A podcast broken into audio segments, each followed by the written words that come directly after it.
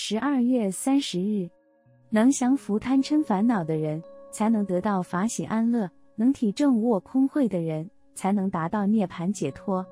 六祖坛经里说到自信五分法身香，说明我们每一个人的自信中都能散发出本有的佛性芬芳。所谓五分法身香，就是第一戒香。所谓戒香，就是要每一个佛弟子在自己心中无非无恶、无嫉妒、无贪嗔、无结害，称为戒香。第二定香。所谓定香，就是要关照各种善恶的境界，自心不乱，称为定香。第三慧香。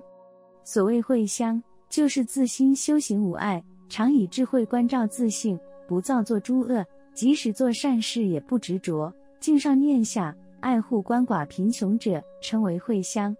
第第四解脱香，所谓解脱香，就是自心无所攀缘，不思善，不思恶，自觉无碍，称为解脱香。